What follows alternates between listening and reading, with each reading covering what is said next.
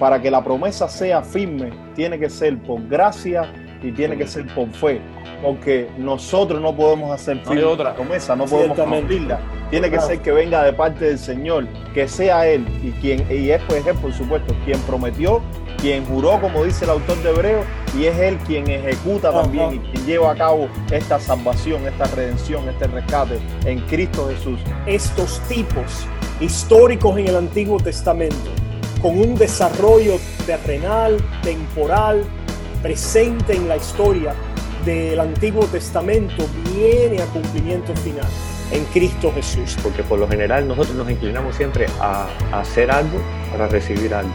Y aquí Abraham no tenía que hacer nada para recibir lo que iba a recibir. Todo, todo lo iba a poner el Señor de gracia. Bienvenidos a este su programa centrado en el Evangelio. Este es un ministerio de la Iglesia Bautista de Tamiami, donde en grupos de pastores y maestros de nuestra iglesia queremos que la conversación acerca de la gracia del Evangelio de nuestro Señor Jesucristo nunca cese. Nos damos citas en otro programa hoy, continuando con el tema que comenzáramos desde el primer programa. Estamos tratando de eh, poder elucidar lo que es el Evangelio. Y esto nos ha llevado por un recorrido, ¿verdad? En las escrituras.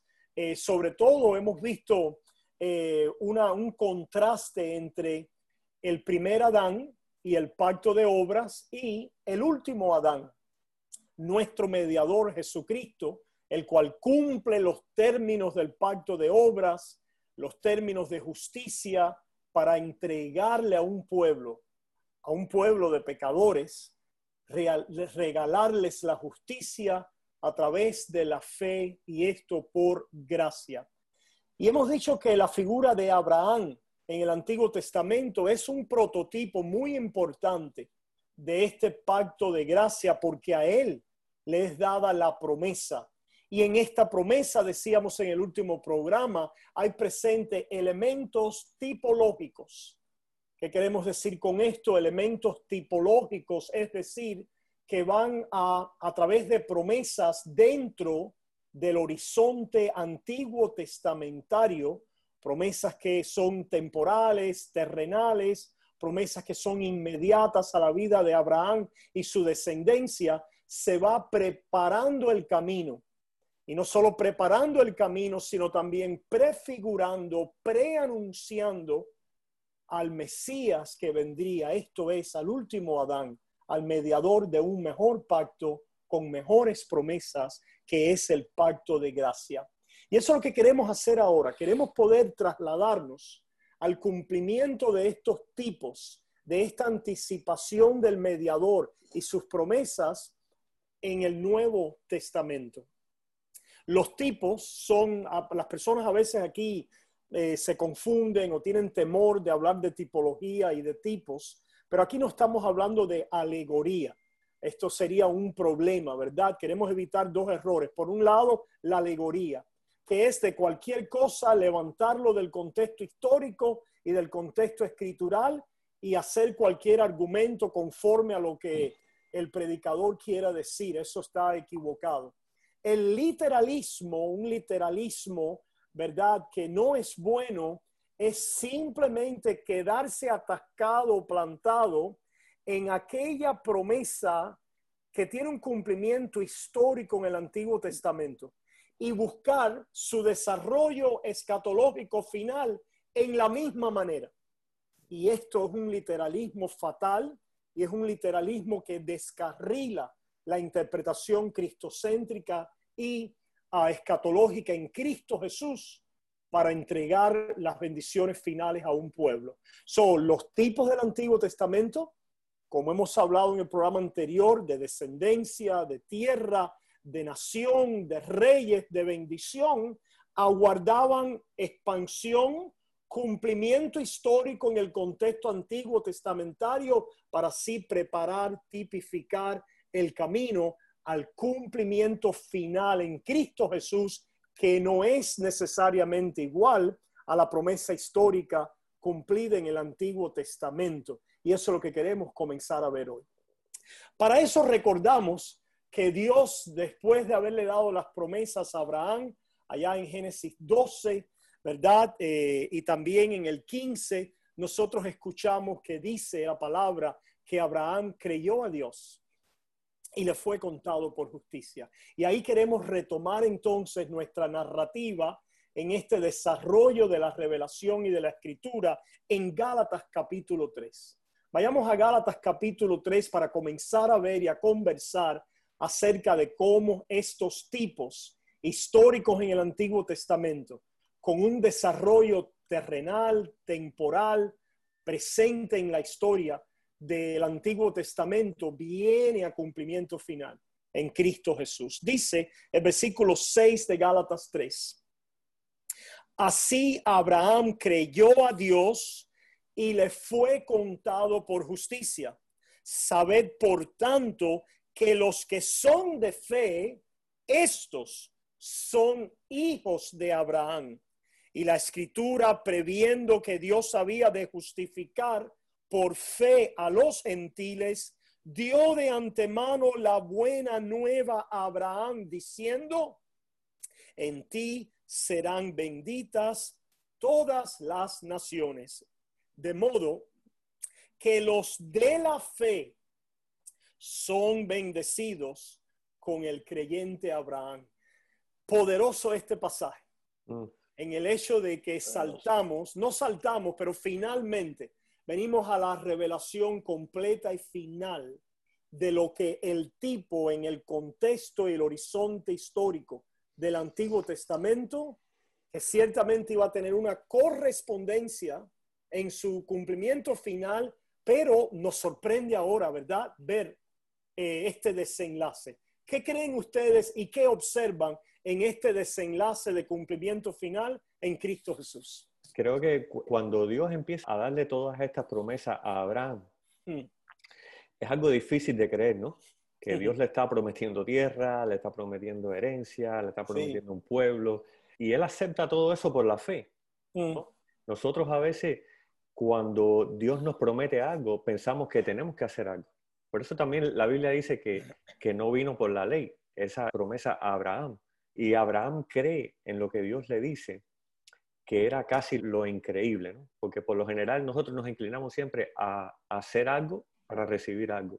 Y aquí Abraham no tenía que hacer nada para recibir lo que iba a recibir. Todo, todo lo iba a poner el Señor de gracia. Ciertamente, ciertamente. Se destaca aquí precisamente en el contexto de este libro, en el contexto de este libro donde los Gálatas querían añadir bajo la influencia de los judaizantes ciertos elementos de la ley y la obediencia a la ley. Sabemos que lo, oímos allá en Hechos 15. Tenemos eco, ¿verdad? Eh, de esa, esa influencia judaizante que si no guardáis la ley de Moisés no podéis ser salvo. Y la ley de Moisés demandaba el hacer. Pero eh, lo que comienza aquí diciendo el apóstol Pablo en este capítulo, recibisteis el Espíritu por las obras de la ley o por el oír con fe. Eso ciertamente queda una vez más destacado el modo, la forma de recibir bendición en el pacto de gracia. A mí me llama la atención, ¿verdad? Que aunque vemos que lo que se le promete a Abraham en el Antiguo Testamento es descendencia, tierra, nación, bendición, ahora el desarrollo final en esta expansión de la promesa a su cumplimiento en Cristo Jesús, lo vemos en el versículo 8, es asombroso. Dice, y la escritura previendo que Dios había de justificar por fe a los gentiles, dijo, dio de antemano la buena nueva a Abraham, diciendo, en ti serán benditas todas las naciones. Se fijan, la bendición de aquella promesa dada a Abraham, en ti serán benditas todas las naciones. Su referencia final era que los gentiles iban a ser justificados. Iban a ser parte. A través de la fe. Mm, mm. O sea, eh, eh, y esto es un escándalo. Y esto es un escándalo. Sí, esto es escandaloso. Mira, y esto es un escándalo porque, disculpa un momentico, Gustavo. No, no, sí, sí, sí. Porque cuando en el versículo 6 Pablo está escribiendo aquí, haciendo referencia a, Génesis, y así Abraham creyó a Dios y le fue contado por justicia. Nosotros podemos hacer la conexión de que todas las cosas que Dios fue prometiendo en el camino del Antiguo Testamento y comenzando, por supuesto, ahí en Génesis 3.15 con el protoevangelio, tienen que ver con decirle al hombre aquello que Adán perdió por su desobediencia, yo lo voy a restituir a través de la obediencia de otro, que es mi hijo. La justicia original que Adán perdió por la desobediencia, yo se las voy a regalar a través de la obediencia y la santidad de otro. So, al Abraham creer y ser, y ser justificado, justificado, y nosotros también ser justificados, aquellos que somos de, la fe, uh, el Señor le está diciendo, yo los voy a declarar justos. Yo los voy a traer delante de mí santos, limpios, sin pecado, sin mancha. Yo soy quien voy a hacer esto y lo voy a hacer por gracia, algo que ustedes no merecen, y lo voy a hacer a través de la fe, algo que yo también les voy a regalar a ustedes como un don para que puedan mirar a la persona y a la obra de mi hijo en favor de ustedes. So, me, llama, me llama poderosamente la atención, la verdad que es algo asombroso, donde mucha gente aquí se pueden confundir y se confunden en el sentido de que miran a la promesa dada a Abraham y creen que esa promesa tiene que aguardar todavía un cumplimiento literal exactamente igual a lo que se le prometió a Abraham. Si a Abraham se le prometió la tierra y la nación de Israel, ¿verdad? Y la bendición a través de Israel, pues eso tiene que suceder, escatológicamente hablando. Es decir, tiene que entonces Israel venir a, dominio, tiene que venir a exaltación, tiene que venir a reinar, tiene que venir a ser la fuente y el centro de bendición a las naciones. Pero aquí es donde está, ¿verdad? lo, importante de poder entender el pacto de gracia y su desarrollo tipológico, ¿verdad? A Cristo Jesús en este em, abanico, eh, vamos a decir, revelatorio, que lo que dice la escritura es que Dios previó algo. ¿Y qué es lo que Dios previó que es anunciado como la sustancia? ¿Cuál es la sustancia de esta promesa? la, justificación, del mundo a través de la fe. La justificación del mundo a través de la fe. Y esta es la única manera, si ustedes se fijan, comienzan a caer todos los elementos. Como cuando estamos trabajando en un puzzle, ¿cómo se dice? Un rompecabezas. Y no encontramos una, una fichita hasta que por fin, ah, mira, esta cabe aquí, y esta cabe aquí, y esta cabe aquí. Cuando vemos que Cristo Jesús es el centro de las escrituras, mm. cuando vemos que Cristo Jesús es la sustancia del cumplimiento del pacto de gracia y esta es la unidad y la línea eh, interpretativa de todas las escrituras, cuando vemos que Cristo Jesús es el final escatológico que Dios ha prometido para el mundo y todas las promesas están contenidas en él, entonces escuchamos versículo 7, saber por tanto que los que son de fe, estos son hijos de Abraham. Mm, así es. So, ¿Quiénes son los de Comenzamos entonces a vislumbrar, ¿verdad? Una, un cumplimiento de aquel cumplimiento tipológico histórico, que la descendencia, que la nación, que los que iban a ser bendecidos con Abraham no eran simplemente descendientes carnales, descendientes eh, de una etnia, de una nacionalidad judía, sino son aquellos que creen en Cristo Jesús. De, eso quería yo hacer, hablar de eso. Adelante. Precisamente de, de ese tema yo quería presentar, porque hay una mala interpretación en el sentido de una doble nacionalidad de Abraham. Y en realidad no es así. Y si volvemos, por ejemplo, a donde estábamos en, la, Génesis 15, donde dice, en aquel día hizo Jehová un pacto con Abraham, diciendo, a tu descendencia daré esta tierra, desde el río, desde el río de Egipto hasta el río Grande y el río Éufrates. Muchas personas interpretan de una manera literal esa expresión y llevan a lo que estaba diciendo el pastor. Mira, no se ha cumplido todavía que la nación de Israel, la, nación de Israel natural, ha logrado alcanzar eso y mm. por tanto, hasta que eso no ocurra, no se ha cumplido el pacto abrahámico. Y, mm. eso, y eso es una cosa eh, que este verso escandaliza y destruye todo tipo de argumento con respecto al pensar de que, que, el pacto de Abraham no ha sido ya cumplido en Cristo Jesús. Hasta el punto que, bueno, volvamos, ya voy a usar otro verso diferente al que usó el pastor en Romanos 9, 6. Dice, no que la palabra de Dios haya fallado, porque no todos los que descienden de Israel son israelitas. Exactamente. Sino, ni por ser descendientes de Abraham son hijos, sino en Isaac. ¿Por qué en Isaac? Porque a Isaac se le traspuso la promesa, que será llamada descendencia. Es en Isaac, porque eh, a Isaac se le fue también transpuesta la promesa.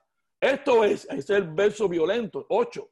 No es, no, no los que son hijos según la carne son los hijos de Dios.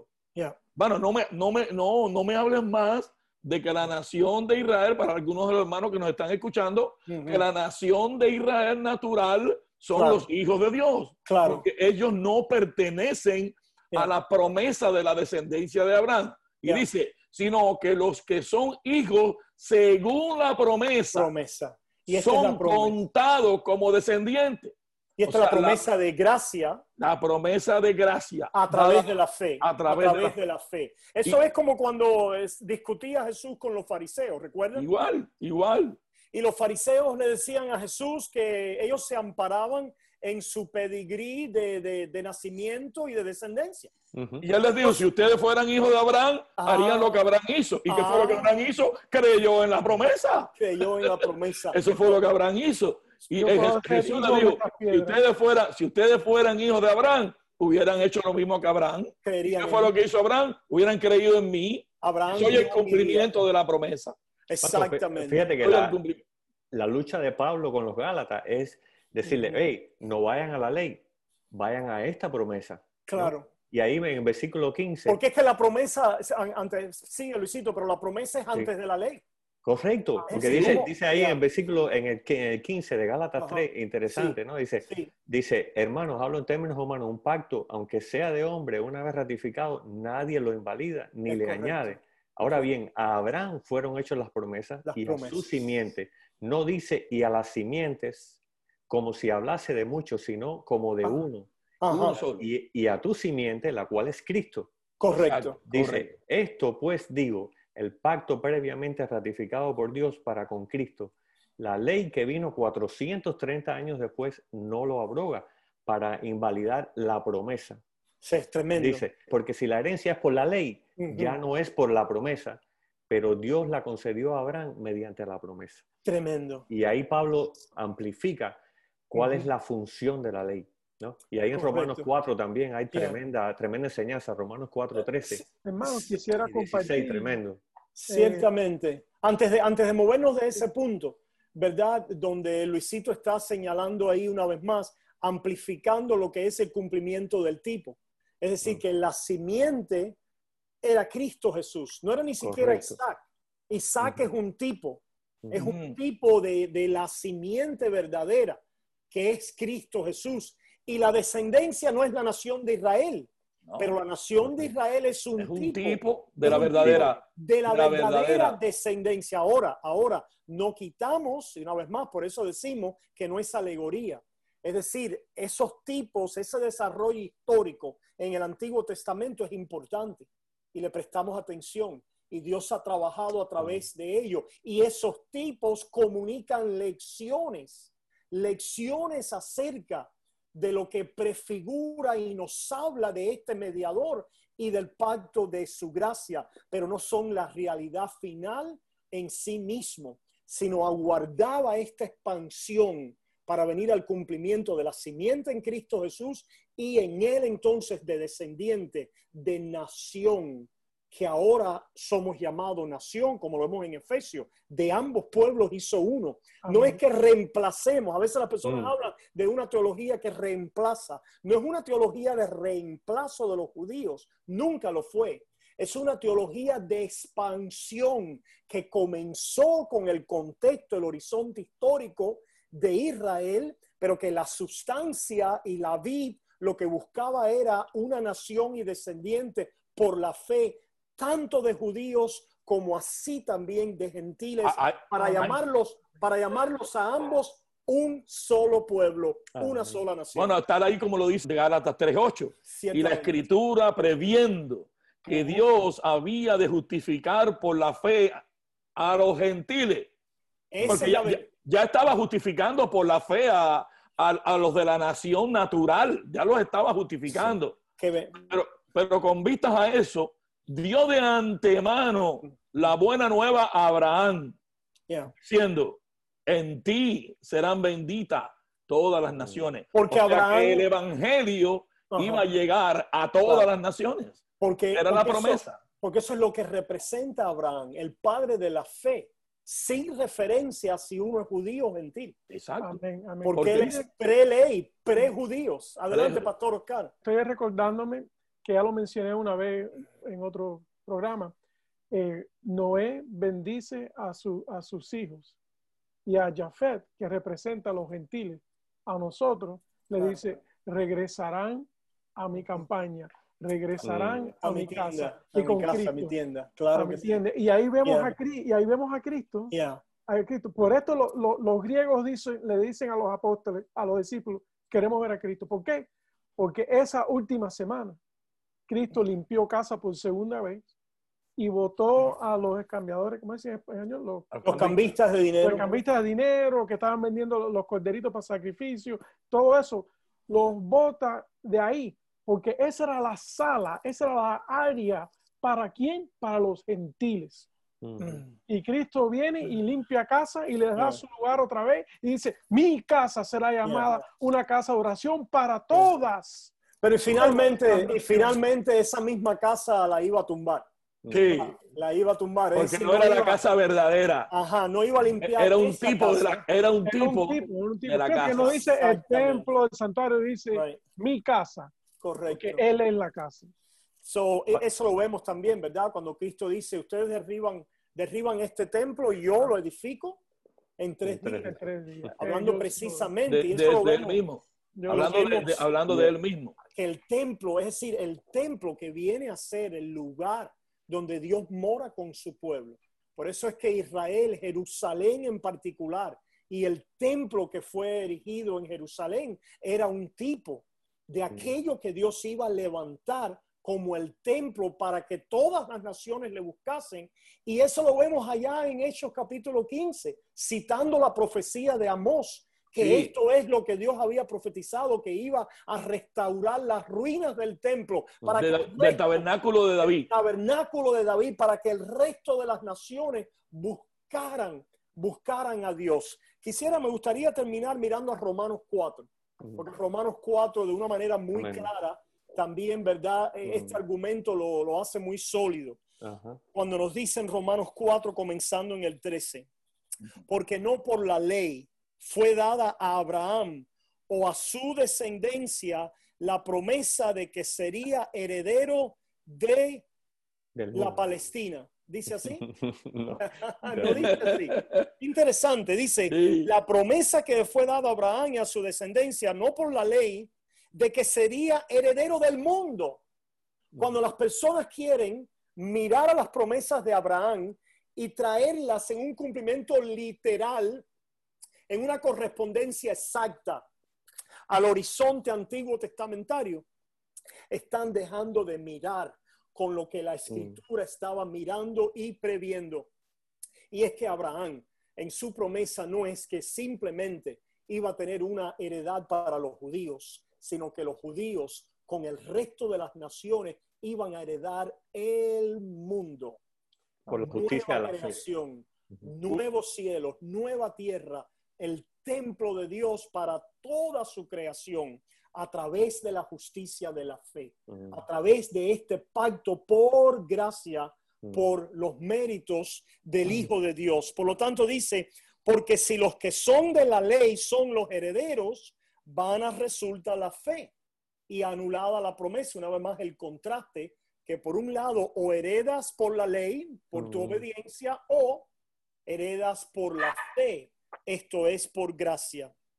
Más abajo entonces dice, versículo 16, por tanto es por fe para que sea por gracia, a fin de que la promesa sea firme para toda su descendencia, no solamente para la que es de la ley, la que vendría después de Abraham, los judíos, sino también para la que es de la fe de Abraham, el cual es padre de todos nosotros, como está escrito, te he puesto por padre de muchas gentes, delante de Dios a quien creyó el cual da vida a los muertos y llama las cosas que no son como si fuese. Y después repite abajo, versículo 22, por lo cual también su fe le fue contada por justicia. Y ahora vemos la expansión de esta promesa. Y no solamente con respecto a él se escribió que le fue contada, sino también con respecto a nosotros. Mm. A quienes ha de ser contada. Esto es, a los que creemos en el que levantó de los muertos a Jesús Señor nuestro, el cual fue entregado por nuestras transgresiones y resucitado para nuestra justificación. Esta es la bendición de la promesa de Abraham mm. en el pacto de gracia, la justificación del mundo. Me recuerda también eh, eh, Pablo en Antioquía, en Hechos 13, cuando Pablo dice, es conforme a la promesa. Dios levantó a Jesús por Salvador a Israel. Y él dice en el 32, dice, y nosotros también os anunciamos el Evangelio de aquella promesa hecha a vuestros padres, la cual Dios ha cumplido a los hijos de ellos, a mm. nosotros, resucitando a Jesús, como está escrito también mm. en el Salmo segundo, mi hijo tú, yo te he engendrado hoy. Interesante que en el 38 dice, sabed pues, varones, hermanos, que por medio de él se, se anuncia perdón de pecado y que de todo aquello de que por la ley de Moisés no pudiste ser justificado, en él es justificado todo aquel que cree. Esto era música para los oídos de ellos porque sabían, conocían que Dios había prometido esto a Abraham. Ciertamente, ¿verdad? Una vez más, como decían alguien de ustedes, que la necesidad de ser justos delante de Dios, la necesidad de la justicia de Dios, como era demandado en el pacto de obras, eso es lo que hace y trae la necesidad de la justificación. La necesidad de la justificación es mm. que el pecador pueda ser declarado justo delante de Dios ah. y traído a una posición de justicia delante de Él. Esto es lo que es la justificación, es el veredicto de que aquel que no es justo en sí mismo, sin embargo, en Cristo Jesús, el justo, el que ha cumplido estas condiciones del pacto de obras, ampliadas después en la ley, en los diez mandamientos, pues ahora es declarado justo sin las obras. Bueno, esa es la locura, esa es la locura del Evangelio. déjeme rectificar eso porque era, era un escándalo para los que se querían justificar por la ley, pero era música, era, música a los oídos para los que aceptaban por la fe. Era buena noticia, para, aquellos, para aquellos que se saben pecadores, para aquellos que saben y ven por el Espíritu Santo, obviamente, que no pueden cumplir la ley de Dios, que todos los días pecamos, quedamos cortos de esa ley, pero que en Cristo Jesús ya hemos sido justificados, librados de la condenación. Y esto es una bienaventuranza. Esto es una bendición. Como lo dice Pablo en Romanos 4, dice Pablo, versículo 5, más al que no obra, más al que no obra, sino cree en aquel que justifica al impío, al pecador, al malo, que somos todos nosotros desde la caída. Su fe le es contada por justicia. Como también David habla de la bienaventuranza. Esta bienaventuranza dada a Abraham va a continuar siendo expandida y llevada y administrada en una unidad, ¿verdad? Conforme a la promesa, como bien señalaba Luis. Entran a fungir otros pactos, el pacto mosaico que tiene una función particular, etcétera, pero siempre la referencia es al pacto, a la promesa que no puede quedar anulada es la promesa de gracia para justificar un pueblo y así poder traerlos a todo el cumplimiento de lo que Dios ha prometido para ellos. Pero esta es la bendición.